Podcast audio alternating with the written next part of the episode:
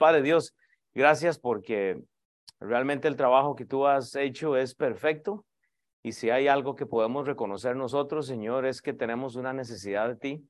Entonces, Padre, que estas eh, cinco semanas que hemos estudiado qué es esto de la teología, Señor, básica, realmente no es algo difícil, Señor. A veces queremos complicarnos, pues es una palabra a veces que se ve como intimidante, pero realmente no lo es, Padre. Es el simplemente conocimiento de, de Dios, Padre. La teología es eh, acercarte a ti, Padre, con entendimiento. Eh, la teología es vivir para Cristo, Señor, ser como Cristo. Dios, que tú nos ayudes a entender esta mañana realmente pasos prácticos de cómo realmente podemos eh, llegar a formar parte de esta estructura que tú nos has dado en la Biblia, Padre. En el nombre de Cristo Jesús, te doy toda la honra y la gloria. Amén.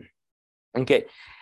para para referirme a la teología bíblica, yo les di un versículo que ha sido el versículo lema. Si yo tuviera que este, eh, usar un versículo para definir la teología, fue primera de Timoteo 4, 6, 7.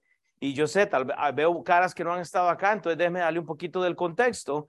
En este caso, esta carta es una carta pastoral. Eh, Pablo está eh, hablándole a Timoteo y él está enseñando a los hermanos y él dice esto, él, él dice en primera Timoteo 4, 6, 7, si esto enseñas a los hermanos, entonces entendamos que lo que Pablo siempre o, está haciendo acá, está dando un mandato, pero como yo les eh, dije a ustedes, es bien condicional, porque el hecho que usted sabe un poco de la Biblia, no quiere decir que usted está haciendo lo que dice la Biblia, no quiere decir que usted está viviendo lo que dice la Biblia. Ahora, es un mandato que usted enseñe a eh, su familia. Yo les comentaba, nosotros somos los primeros maestros de nuestro hogar. Si usted tiene hijos o no tiene hijos, usted va a ser el primer maestro. Entonces, Pablo acá está exhortando a Timoteo a que enseñe a los hermanos, pero él habla de esto porque él dice eh, serás un buen ministro de Jesucristo, nutrido con las palabras de la fe y de la buena doctrina que has seguido. Entonces, no solo hay que entender el mandato, pero usted tiene que entender que hay un resultado cuando usted realmente hace lo que la Biblia dice. El problema es que la teología, cuando se menciona esa palabra, el pastor o el líder o el que enseña usualmente usa esto como para intimidar y no debe ser así. La teología es el conocimiento de Dios a cualquier nivel. Es por eso que nuestra iglesia tiene un, eh, un, instituto bíblico, pero antes de llegar al instituto bíblico tenemos un discipulado. Antes del discipulado tenemos que entender que hay un costo del discipulado. Entonces, todo esto da un resultado. Sin embargo, el contraste que hace Pablo aquí es brillante porque él dice ejercicio y piedad. Él dice ejercicio y gracia, ejercicio y misericordia a menos que usted está viviendo esto, entonces no hay teología realmente. Es el ejercitarse en el estudio de Dios, en el estudio de lo que Jesucristo hizo por el mundo. Es ejercitarse, es practicar el ejercicio. Usted puede sustituir eso con el servicio a Dios. ¿Cuántos estamos sirviendo? ¿Cuántos realmente estamos haciendo el trabajo de Cristo? Y, y yo les dije esto, cuando usted entiende que el ejercicio es, es ejercitarse para la piedad, para la misericordia, usted sabe que hay un costo y hay una inversión. Yo se lo dije, no me imagino a Cristo cargando la cruz con extra peso. Y cuando digo extra, extra peso, no me estoy refiriendo corporalmente, aunque lo podemos aplicar, me refiero a cargas emocionales. ¿Sabe qué hizo Cristo? Cargó la cruz pensando en nosotros, que necesitábamos esa cruz, esa sangre, y Él lo hizo. Él estaba ejercitado. ¿Por qué? Porque tenía una relación con Dios. Entonces, el ejercicio solo se puede dar cuando se está practicando, cuando usted está metido en la palabra de Dios, tratando de imitar el trabajo que Cristo hizo. Y sabe que Cristo hizo estar sentado al pie del Padre. Y él estaba escuchando. Si yo tengo que resumir entonces qué es la palabra teología, Igual yo les dije, usted puede buscar su versículo favorito. En mi opinión es este, porque me da el ejercicio para la misericordia. ¿Sabe cuál es el primer problema, uno de los problemas más grandes en las iglesias? Que no hay piedad. No hay misericordia, no hay gracia. Queremos que todos piensen igual a nosotros, que se vean igual a nosotros. No queremos entender que Dios nos ha dado una audiencia que depende de, de muchas cosas, que es diferente.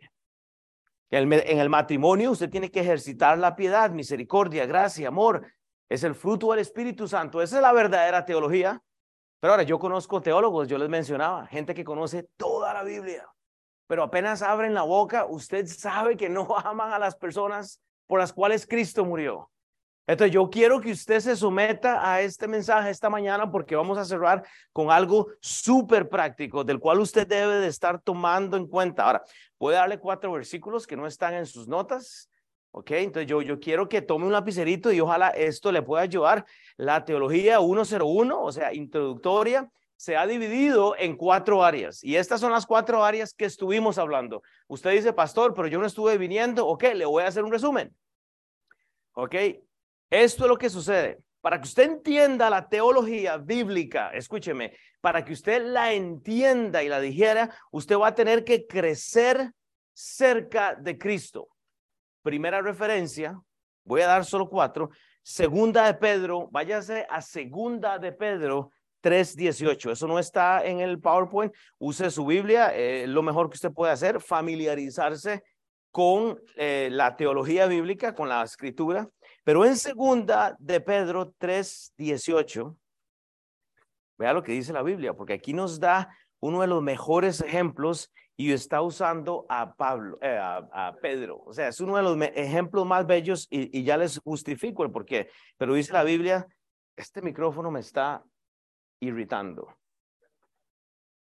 No le estoy haciendo nada. Hay que mirar para abajo. El, o hay que reprenderlo. Hay que reprenderlo. No, ahí, ahí, ahí no. Ahí va a sonar por todos lados, ¿estás seguro? Vamos a ver. Dice en 2 de Pedro 3:18. Bueno, eh. Gracias. Dice la palabra de Dios. Antes bien, creced en la gracia y el conocimiento de nuestro Señor y Salvador Jesucristo. Hermanos, para crecer cerca de Cristo, fue lo que empezamos en la primera semana, usted tiene que entender la salvación, tiene que entender esta relación que tiene que existir antes de llegar a Dios. Ahora, ¿qué es lo que sucede? Queremos ir a Dios sin antes tener una plática con Jesús. Usted no va a poder llegar a Dios si, si no antes podemos conocer a Jesús. Estamos hablando, los cristianos somos tan buenos para hablar de Dios, pero la pregunta es que en el mundo hay tantos dioses que usted tiene que empezar a definir cuál de todos los dioses. Los indios tienen diez mil dioses. Usted va al Medio Oriente, aquí tenemos misioneros que han estado en todo. Hermanos, la, la pregunta es Jesús. Entonces, lo que hace Pedro es justificar este comentario con su testimonio. Usted tiene que ir a Mateo, Marcos, Lucas y Juan y ver realmente quién era Pedro. Lo que usted tiene en primera de Pedro y segunda de Pedro es un hombre que maduró, que creció cerca de Cristo. ¿Sabe por qué? Porque Pedro lo vio con sus propios ojos. Ah, de hecho, bro, usted sabía que Pedro negó a Jesús. Él lo negó tres veces. Usted no sabe, Pedro era un pescador. Él tenía un trabajo como vos y yo. Era un pescador, simple. Lucas, un doctor. Mateo le gustaba el dinero, era el hombre de negocios. El, el, el, el, el Carlos Vives, diría yo. El que le gusta hacer las cosas, el, el, delicado, está viendo todo lo que está malo en un negocio y te lo, ¿me entiendes? esos son los discípulos de, Cristo. Simple. Lo que usted tiene en Pedro es bellísimo porque cuando usted lee en segunda de Pedro que dice, antes bien, creced en la gracia. Pedro no tenía gracia. Si usted, si usted lee los evangelios. Pero bueno, seguimos adelante. Usted ve el testimonio, el entender luego el trabajo de Cristo hay gente que no ha entendido el trabajo de Cristo todavía. Por eso solo asisten a la iglesia. Aquí tenemos muchos en la clase. Solo asisten, no son miembros, no, no conocen qué está pasando. No. Hoy, por ejemplo, esta mañana tenemos al pastor Todd, Frank. Podría ponerse eh, de pie con su esposa. solo para hacer un ejemplo, déjenme decirles, él es el pastor Todd y su esposa Ana. Come on, guys. Y ellos son bilingües. Ah, le damos un aplauso. Uh, así. Y nos están visitando, gloria a Dios. O sea, ¿me entiendes? ¿Sabían que había comunidad hondureña? No, pero vinieron y...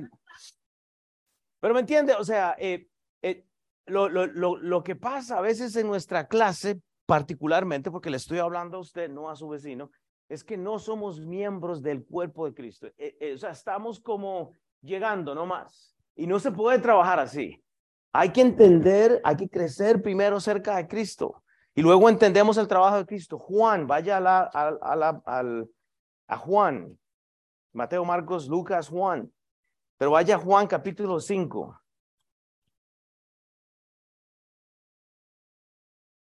Y dice la Biblia, y había allí un hombre que hacía 38 años que estaba enfermo. Solo, solo imagínese esto. Y, leo del 6 al 18, cuando Jesús lo había acostado y supo que llevaba mucho tiempo, así le dijo, ¿quieres ser sano? Señor le respondió al enfermo, no tengo quien me meta en el estanque cuando se agita el agua. Y entre tanto que yo voy, otro desciende antes que yo. Jesús le dijo, levante, levántate, toma tu lecho y anda. Y al instante aquel hombre fue sanado y tomó su lecho y anduvo y era el día de reposo. Usted ve a Jesús trabajando. ¿Cuánta gente ha llegado a su vida que no puede entrar al lugar donde debe ser sano, a, a, esta clase donde se supone que esta clase es el pozo y usted pasa alrededor y yo me imagino a este hombre tirado en el, en el piso y usted pasa y lo ve porque él necesita ayuda, necesita una asistencia y usted pasa y usted pasa hasta que tiene que venir Jesús hacer el trabajo que le tiene que tocar a usted. Pero eso somos nosotros. Dice en el versículo 10, entonces los judíos dijeron adelante, bueno, no, es más, adelantémonos al versículo 15. El hombre se fue y dio aviso a los judíos que Jesús era el que había sanado. 16, y por esta causa los judíos perseguían a Jesús y procuraban matarle porque hacía estas cosas en el día de reposo. Pero vea el clímax de este versículo, 17. Y Jesús les respondió, mi padre hasta ahora trabaja. Pero ¿qué dice Jesús? Y yo trabajo. Si no, no estamos en la clase en español para estar de vacaciones, hermanos. Entender el trabajo de Cristo requiere de trabajo y de compromiso.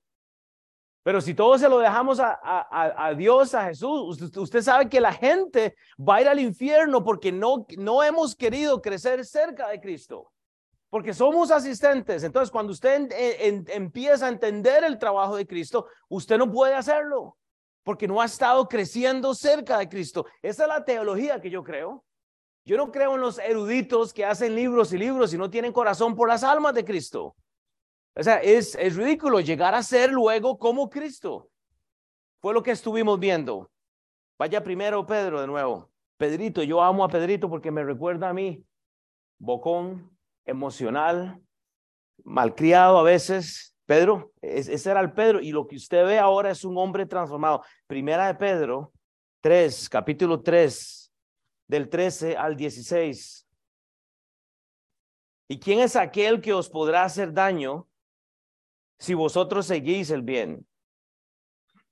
Más también si alguna cosa padecéis por causa de la justicia, bienaventurados sois. Por tanto, no os amedrentéis por temor de ellos, ni os conturbéis, sino santificar a Dios, Señor, en, nuestro, en vuestros corazones y estar siempre preparados para presentar defensa con mansedumbre y reverencia ante todo el que demande razón de la esperanza que hay en vosotros. Hermanos, hay una esperanza que está en nosotros. Ese es el testimonio de, de Pedro. Él quería llegar a ser como Cristo y él está literalmente exhortando a las personas a que hagan lo mismo. La pregunta es, para cerrar con esto, hoy vamos a entender qué es lo que hay que hacer para vivir para Cristo. Vaya a Filipenses 1.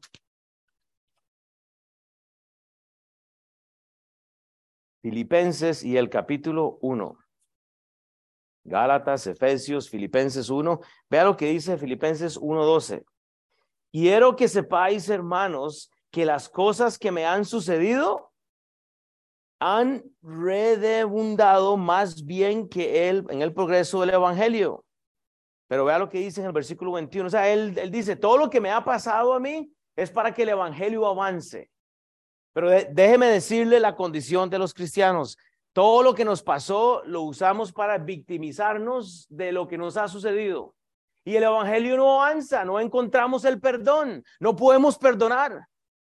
Bueno, déjeme decirles, yo fui abusado, yo les dije a ustedes tiempo atrás sexualmente y no hubiera preferido eso, que me escudo en la desgracia y me echo para atrás y digo, es que lo que me pasó no, pero ¿cómo es posible? Bueno, es que El hombre era un perdido. ¿Qué mejor que aprender el ejercicio de la piedad, ver la audiencia por lo que es? Yo no hubiera preferido que me tocaran el kinder, que me hicieran cosas, no lo preferí, pero me pasó. ¿Cuál es el contexto? ¿Cuál es la audiencia? Un hombre perdido detrás de un niño.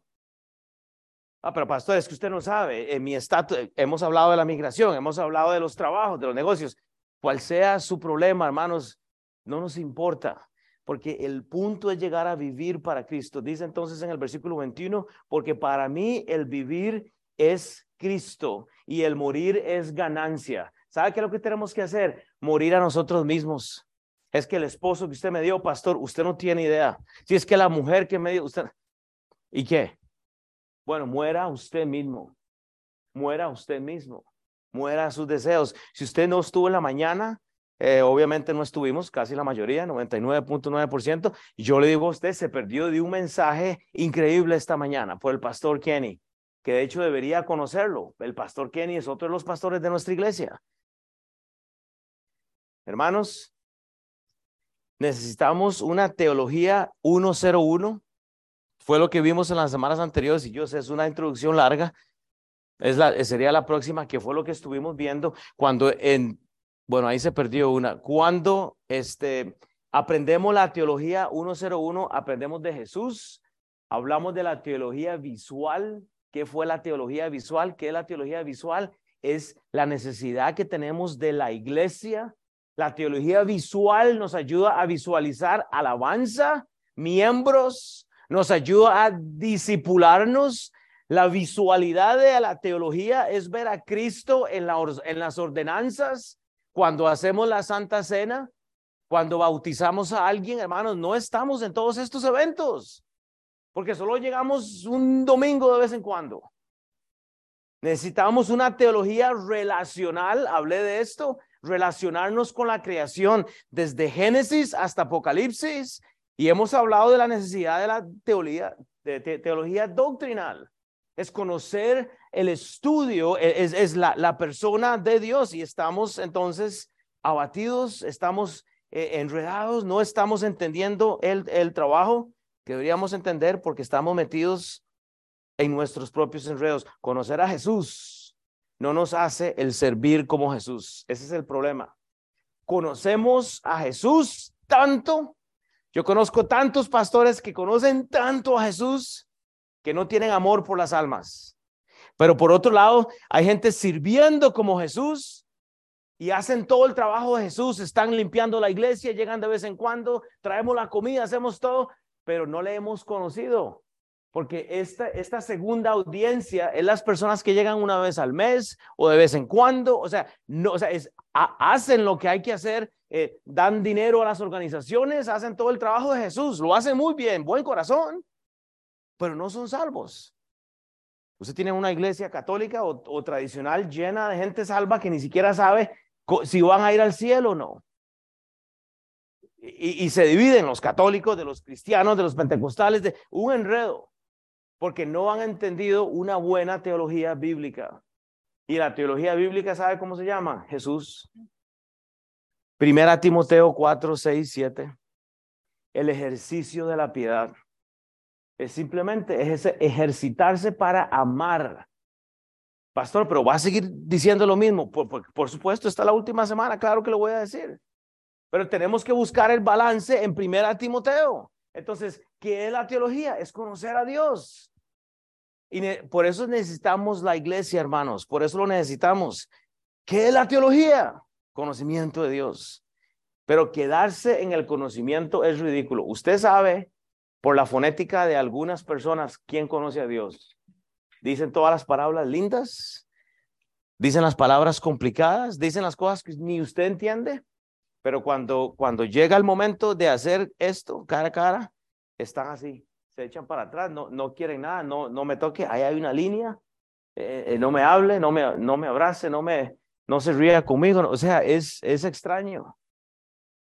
Hermano, la verdadera teología, doctrina, nos mueve a nosotros a servir, a amar como Jesús, a estudiar como Jesús, a separarnos como Jesús, a orar como Jesús. ¿Qué es la doctrina? El conjunto de ideas, principios que, que compartimos en la iglesia.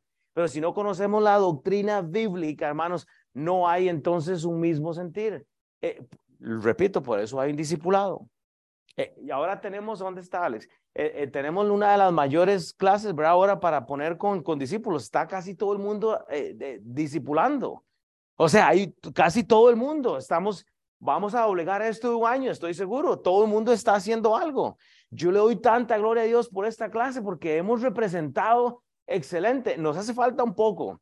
De hecho, hay que hacer la clase de membresía. ¿Por dónde vi eso yo?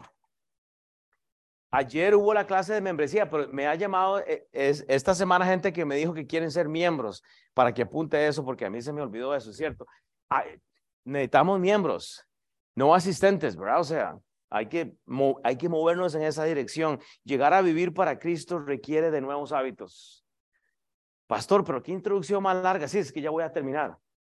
Es que el mensaje era corto hoy. Tenemos que llegar a vivir para terminar con esta serie de teología y de doctrina práctica. Tenemos que buscar nuevos hábitos. Porque usted me ha dicho, bueno, pastor, usted nos dijo tantas cosas. Bueno, tiene que haber nuevos hábitos. Y lo que comienza, hermanos, con, Primera Timoteo 4, 6, 7, vamos a entenderlo, vamos a tener que entenderlo hoy con, con una historia sencilla. Pero yo no quiero que usted se quede ahí, hermanos. Es comenzar esa batalla de decir, hay un ánimo nuevo. O sea, hay un ánimo. Si yo tendría que decir, bueno, aquí en la iglesia tenemos eh, eh, una, una, eh, un grupo de gente que se encarga de la consejería. Si yo te hubiera igual, yo siempre escojo un versículo para los, los temas que más me gustan. Si yo tengo que escoger un versículo para definir la, la teología de la consejería, o el conocimiento de Dios en cuanto a la consejería. Solo hay un versículo, en mi opinión. Pero ¿sabes qué lo que pasa? Las reuniones de consejería se vuelven como en que yo sé y tú tienes el problema. Y hacemos una línea. Entonces ya no estamos viviendo como Jesús. Porque hacemos una línea. Yo soy el consejero, tú me escuchas. Tú tienes el problema, yo lo absorbo y te digo qué haces. No funciona así. La teología de la consejería es la participación de ambas partes. Vea lo que dice Efesios 4. Ese es el versículo de la consejería, hermano. Si usted quiere, si usted quiere evitar un curso de consejería, si usted quiere eh, eh, evitar que, el, el todo le diga lo que usted tiene que hacer, hay tres cosas que usted tiene que aprender y es despojarse, renovarse y vestirse. Dice Efesios 4 del 20 al, al 27 mas vosotros no habéis aprendido así de Cristo. Recuérdese que el libro de Efesios habla de que ya estamos en Cristo. Usted ya lo tiene todo. Usted ya no ocupa más cuando ha sido salvo. ¿Ok? Ese es el contexto. Versículo 21. Si en verdad le habéis oído y habéis sido por él enseñados, contexto, Jesús, ¿ok? Si el evangelio ya está en usted, si usted está seguro que usted iría al cielo hoy, conforme a la verdad que está en el pastor, dice la Biblia, ¿verdad? No, Jesús. O el teólogo, no, Jesús. En cuanto a la pasada manera de vivir, Pablo le está diciendo, se supone que tú ya eras que eras perdido, ahora eres salvo. O sea, se supone que hubo un cambio. Entonces dice él, despojados del viejo hombre que está viciado conforme a los deseos engañosos. Usted tiene que despojarse ya de las majaderías. Igual el pastor. Yo tengo que despojarme de las majaderías. Estamos necios, estamos majaderos reincidiendo en los mismos problemas de matrimonio. Seguimos los, pasan los años, pasan los años y seguimos Nelín y yo peleando por las cosas de, de siempre. Ya basta, Nelín, ya basta, Will. Tenemos que despojarnos y crear nuevos hábitos. La Biblia dice en el 23, y renovados en el espíritu de vuestra mente. Renovados. Eh, necesitamos la palabra de Dios. Necesitamos la iglesia. Bro, they're very good. Oh my goodness. I'm, I'm watching because I need one. At least. Bueno, bueno, tú hablas español. Un poquito, ¿no? Entonces siéntese, coma y tranquilo. Disfrute, mi hermano. I love that brother. Él es especial.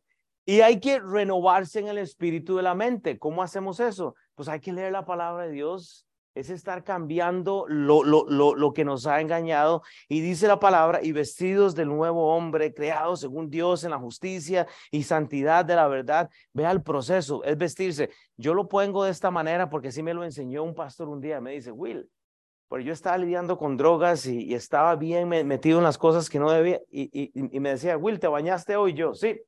¿Te pusiste el mismo calzoncillo? Y yo, no. Él dice, pues es lo que dice la Biblia, cambia algo nuevo. usted no va y se baña y se pone lo mismo. Bueno, a veces en la misión, ¿verdad? hay que hacerlo. Como decía mi mamá, se le da vuelta y hay que ponérselo. se le da vuelta hasta las medias y hay que ponérselo. Yo lo he hecho. Ya, a veces hay que, a, veces ha pasado. Hombre, cuando fui a, cuando fui a, Irak, yo fui con un grupo, yo les conté a, no, no, ya me metí, ya voy a gastar, bueno, no importa. Y pasa que, bueno, allá no hay servicios, ¿verdad? La plomería no ha llegado todavía, la están, ese es el Mesías, yo creo que lo están esperando.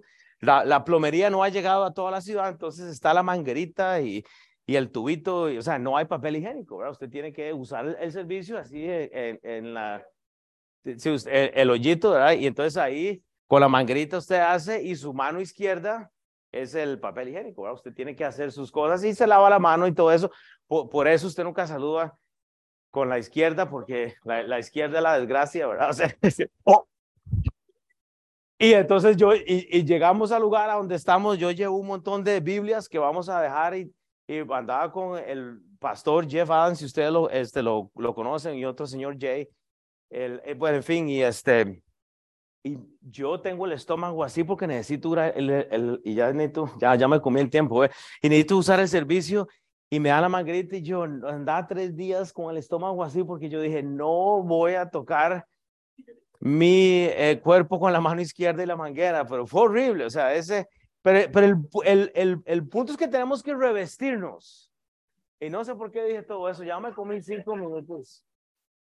Ya me comí cinco minutos y ya no, pero la, la, la, la, idea es que Pablo dice, por lo cual desechar mentira, hablar verdad, cada uno prójimo, porque somos miembros los unos de los otros. Y aún Pablo hasta nos da la libertad de enojarnos. Dice, Mauricio, usted puede airarse, o sea, enójese si usted quiere, pero no peque.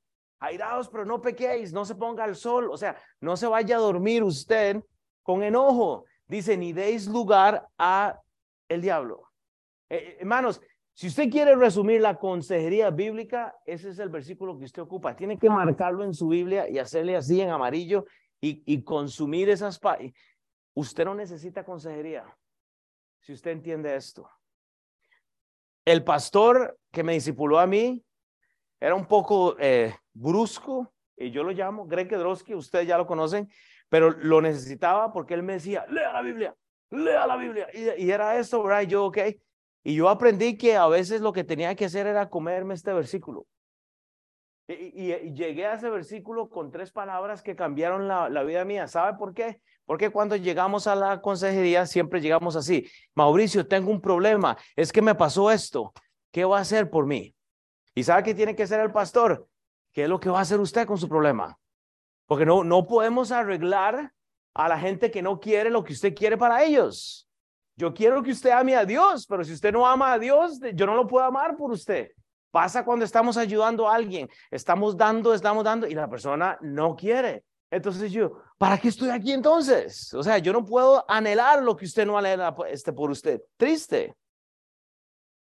Lo que Pablo nos está sugiriendo es el hecho de comenzar nuevos hábitos, nuevos hábitos.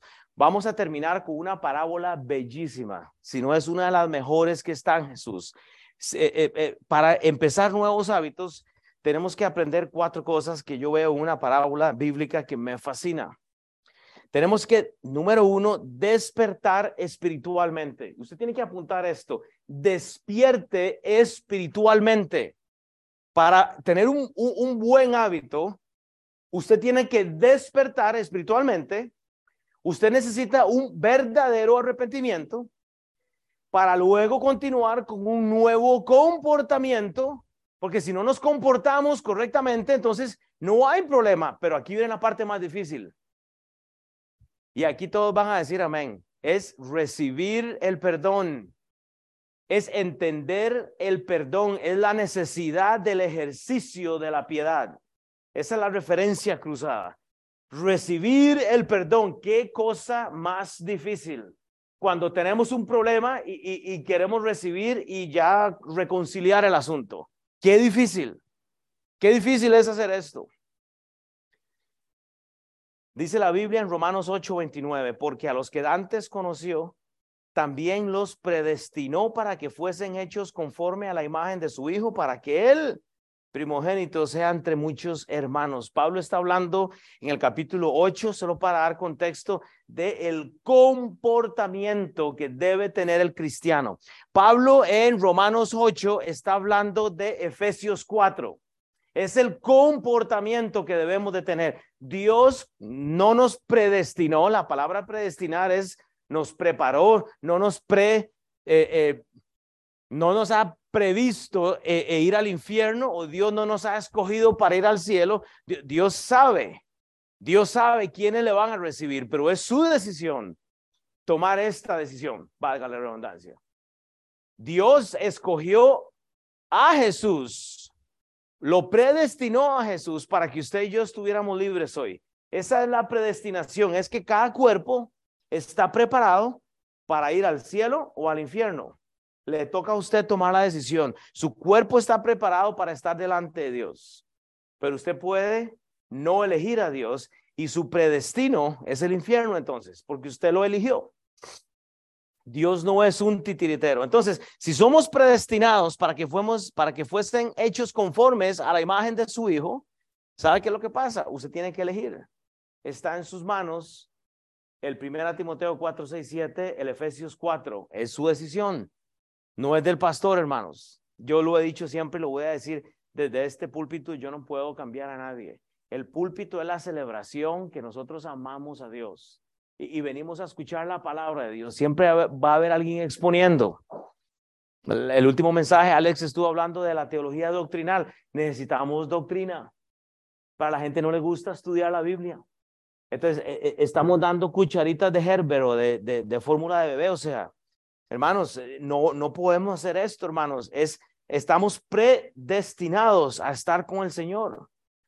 Pero ¿sabe qué es lo que pasa? No hemos entendido que debemos de crecer cerca de Cristo, entender el trabajo de Cristo, llegar a ser como Cristo para poder vivir como Cristo. Cuando nos despojamos de las cosas terrenales y simplemente morimos a nosotros mismos, desde los hijos hasta el matrimonio, es una bendición, hasta la familia. Pero hermanos, hay familias que ni siquiera se, se, llevan entre todos. Yo, yo hablaba con, mi hermana de eso, o sea, a veces de, de los dramas familiares. Es ridículo los, los dramas familiares que tenemos todos, ¿verdad? No seamos hipócritas. Hay tanto enredo en nuestra propia familia que es por eso que el Evangelio no avanza. Pero porque no, no podemos llegar a esto. Para, para cerrar esto, hermanos, tenemos que darle entonces eh, la practicalidad a todos estos mensajes con una parábola que eh, en, lo personal, hermanos, ha sido eh, bello para mí. simplemente hay que reforzar lo que estamos hablando con algo práctico. Esto ya se me movió. Yo quiero que vaya a Juan 15 para cerrar este mensaje. Juan capítulo 15. Vamos a leer del versículo 11 al 32 en el contexto de Juan 15. Ahí puse varias cosas que usted puede tomar nota en el próximo slide. En el contexto, usted va a ver, en el, contexto de Juan 15 es lo siguiente. Eh, Jesús está hablando de una gran boda. Ustedes saben, hermanos, que ustedes pueden participar de una gran boda con, nuestro Dios si, si, si, si reciben al Señor Jesucristo. Usted sabe que usted va a perder de estar en, el cielo en una gran boda si usted no ha recibido a, a, Cristo. Repito, usted no va a poder llegar a Dios.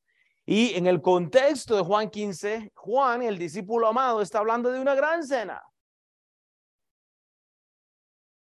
Y luego Jesús habla de lo que cuesta seguir a Cristo, pero luego él, él habla de la sal, que la sal pierde su sabor cuadro del cristiano. Luego Jesús habla de una oveja que está perdida, luego aparece una moneda perdida y la historia que sigue es el hijo perdido. ¿Usted ha escuchado la historia del hijo pródigo? Esa es la historia. Esa es la historia, hermanos. Lo que sucede aquí es lo siguiente, hermanos. Este joven de esta historia desea la muerte de alguien para obtener lo que él quiere. Y ya lo voy a leer. Yo quiero que lea esta historia. Usted tiene que leer esta historia teológicamente.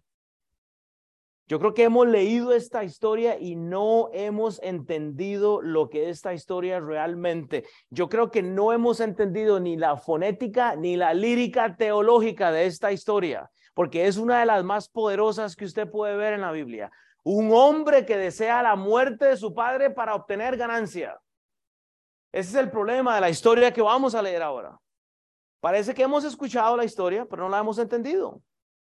El, hombre quiere posesiones a costa de la muerte de su padre. Esa es la teología bíblica de este pasaje. Es que el joven pide a su padre que le dé su herencia. Bueno, si él no ha muerto todavía, usted no puede pedir lo que no le corresponde ahora. Yo tuve que hacer un testamento con mi esposa y poner unas cosas y es horrible hacer eso, pero yo no me quiero morir, o sea, yo, ¿me entiende? Es que estoy esperando a que se muera el pastor para ver si yo sigo con el puesto de él. Bueno, tómelo, pues yo me quiero quedar vivo, a mí no me, o sea, yo me voy para otra clase, yo, yo me siento con Jera, aprendo a tocar guitarra, no sé, ¿me entiendes? No, o sea, e, e, el, pedir la herencia del padre a costa de, de obtener algo. A veces usted no quiere que Dios esté ahí para obtener solo lo que usted quiere. Así somos todos. Porque Dios todo lo ve, es omnipotente, omnipresente. Lo que este joven hace es desafiar eh, el, el, el, el, curso de la vida, pidiendo algo que no le corresponde todavía los beneficios al costo de la muerte. Es que mi, mi, mi mujer muera para quedarme yo con todo. Es que que se muera mi hombre para yo quedarme con el carro nuevo. O sea, hermanos, para reforzar el asunto, hermanos, tenemos que tener cuidado en la forma que estamos viviendo. Lo que sucede es que este joven en la historia lo gasta todo.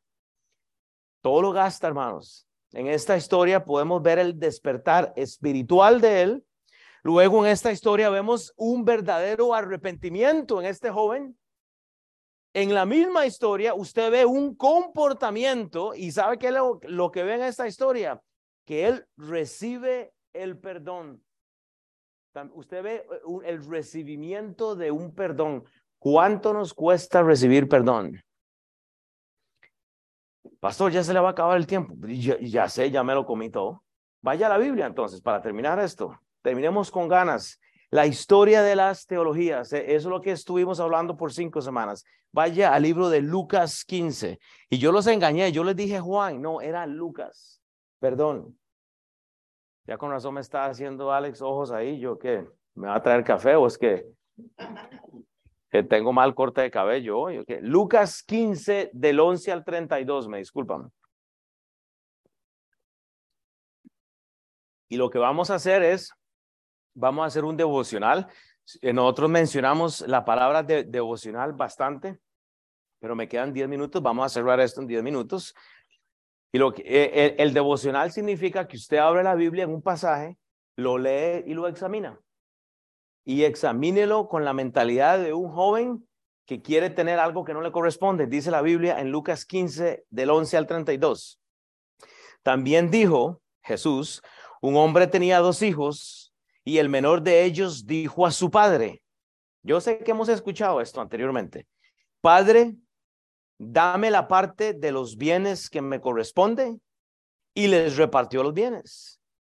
No muchos días después, juntándolo todo, el hijo menor se fue lejos a una provincia apartada y allí desperdició sus bienes viviendo perdidamente. Quiere decir que este joven le dice al padre, papi, yo quiero que usted se muera, deme lo que me toca a mí, deme mi herencia y el padre le dice, ok, repito, predestinación no existe. Dios no nos ha predestinado para que usted vaya al cielo o al infierno. Dios en su gracia y misericordia deja que usted elija. Usted va a elegir. Yo puedo elegir ser infiel a mi esposa hoy mismo. Usted puede elegir cambiar algo o hacer algo bien mal, o sea, e, es, su decisión. Yo puedo elegir maltratar a, a Gerardo hoy, right? Dios, Dios lo permite. Bueno, versículo 15, eh, versículo 15. No, el versículo 14. Y cuando todo lo hubo malgastado, este joven, ¿verdad? Vino una gran hambre en aquella provincia y comenzó a faltarle. Y se fue y se arrimó a uno de los ciudadanos de aquella tierra, el cual le envió a su hacienda para que apacentase los cerdos. O sea, después de tenerlo todo, este hombre está apacentando cerdos. Y deseaba llenar su vientre de las algarrobas, o sea, de la comida que comían los cerdos, pero nadie le daba. Ok, vea lo bajo que llega este hombre. E, ese es el pecado, hermanos. Es, simplemente usted pide lo que no es suyo, usted llega a tocar fondo. No diga que se lo dijo el pastor, eso es lo que dice la Biblia. Y dice, versículo 17, y volviendo en sí dijo, ¿cuántos jornaleros en casa de mi padre tienen abundancia de pan?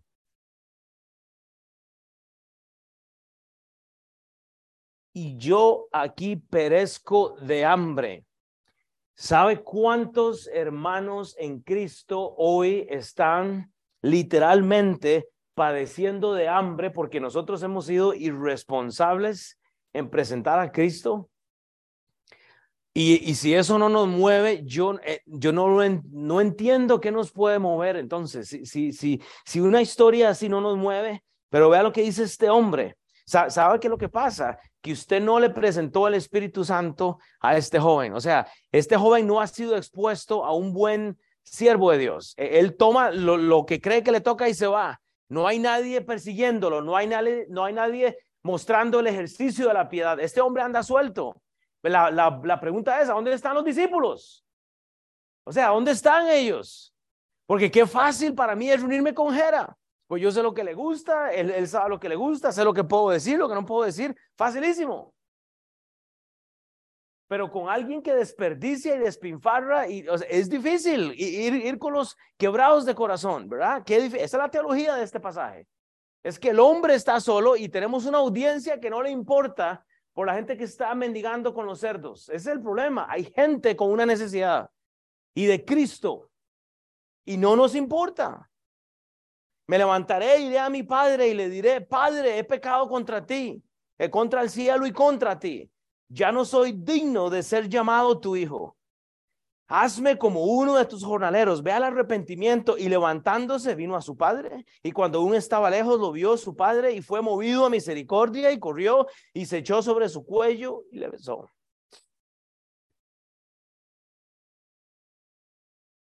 Y el hijo le dijo, Padre, He pecado contra el cielo y contra ti, ya no soy digno de ser llamado tu hijo.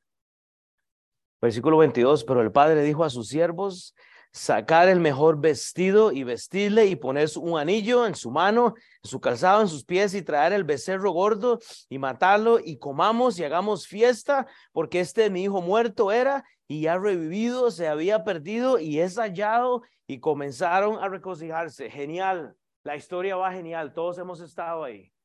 Pero aquí viene el problema. Eh, ahora del versículo 25 en adelante viene la historia de la iglesia. Si usted nunca ha venido a la iglesia, si es su primera vez, hay gente que ha venido por primera vez y todo, bienvenido a la iglesia, porque esto es lo que pasa. Y su hijo mayor, el teólogo, el que conoce más la Biblia, el ejercitado en todo el conocimiento bíblico y la doctrina, dice, y su hijo mayor estaba en el campo y cuando vino y llegó cerca de la casa, oyó la música y las danzas.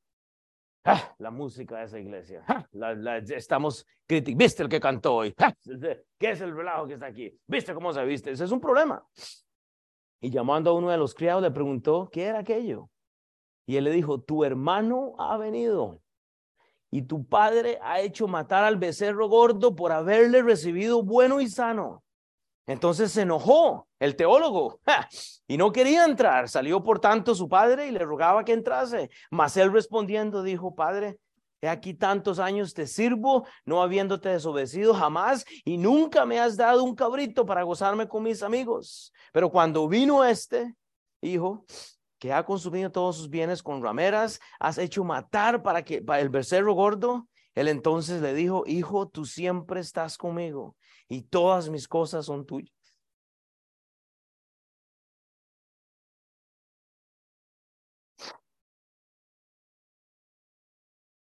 Mas era necesario hacer fiesta y regocijarnos porque este tu hermano era muerto.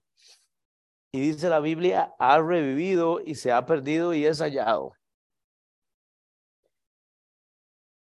Que si Jesús no nos impresiona yo no sé qué les va a impresionar, hermanos.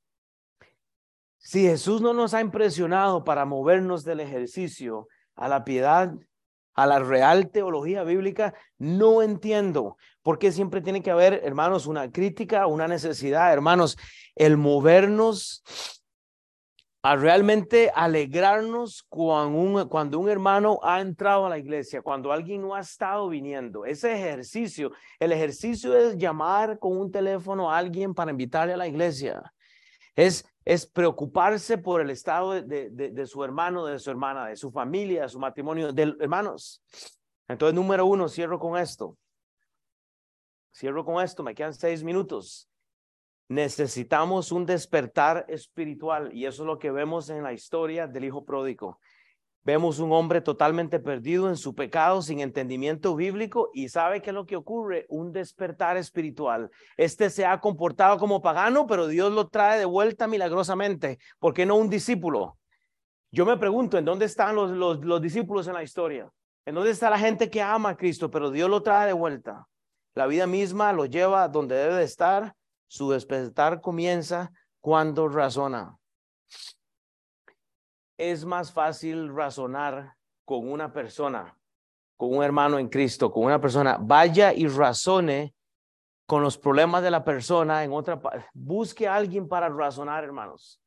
Este hombre entra en conciencia porque Dios en su misericordia permite este literal despertar espiritual. Eso es, la, es el fenómeno que se ve en esta historia. número dos, para cerrar, necesitamos un verdadero arrepentimiento. Ah, pero ya yo soy salvo. No, me refiero al arrepentimiento de su actitud nefasta, al trato de las ovejas, de las personas, de la audiencia que Dios le ha dado. Seguidamente de su despertar, toma la decisión de arrepentirse. Este joven determina cambiar su destino, su predestinación, motivado por el Padre, que es Cristo. Este Padre simboliza a Cristo. Él tomó el camino largo, pero regresa, reconoce su, su pecado y se aparta y, no le importa nada. Número tres, ese es el otro fenómeno que se ve en, esta, en este cuadro. Necesitamos un comportamiento nuevo. Debemos admitir el error que hicimos. Todos hemos cometido errores. No soy digno de ser llamado tu hijo. No soy digno de ser llamado pastor. No soy digno de ser llamado miembro. No soy digno. Dígalo, hermano, dígalo. Ejercite eso. Porque el problema es que cuando usted dice, yo soy el digno de hablarle a usted esta mañana, aquí vengo con la teología, ahí tenemos el, problema, hermanos, aprendamos a ser siervos. Eso es un ejercicio. Eh, preferir estar con el Padre aunque deba de apartarse de riquezas y comodidad. Él hizo un cambio genuino, genuino en su corazón. Y la última parte y más difícil, y esto es lo que tiene al 99.9% de los seres humanos agarrados y es recibir el perdón. Usted, o sea, si usted entendió que usted recibió el perdón total de Cristo, o sea, Dios le perdonó de todo. Dios le ha perdonado de todo, Alejandro. Usted no tiene que recibir a Cristo todos los días. Si usted recibe la gracia de Dios es una y sola vez por el resto de su vida. Usted no tiene que estar diciéndole, Dios, perdóname. Hermanos, ya Dios le perdonó de todo, pasado, presente y futuro. Reciba el perdón. Él recibe el abrazo del Padre, pero estamos muertos. Es que lo que me pasó cuando yo era niño y estamos y seguimos llorando y llorando. Pero ya, ya, está afuera. De, recibo el perdón por Cristo. Cristo está en control. Él recibe el abrazo de su Padre. Recibo el abrazo de su Padre. Recibo el abrazo de la iglesia. Recibo el abrazo de la iglesia, de los hermanos. Él recibe el vestido, el anillo, el calzado, hermanos. El calzado, oiga, estaba listo. Usted lo que tenía que hacer era meter los, eh, los piecitos. Su padre ya le había besado y él le recibe. Este joven recibe el becerro gordo y la fiesta. Este joven debe celebrar. Pero ¿sabe qué es lo que pasa? No recibimos perdón porque tenemos cristianos amargados. ¿Cómo le cuesta al cristiano celebrar y hacer una fiesta? Ay, que yo no voy a donde están todos los paganos.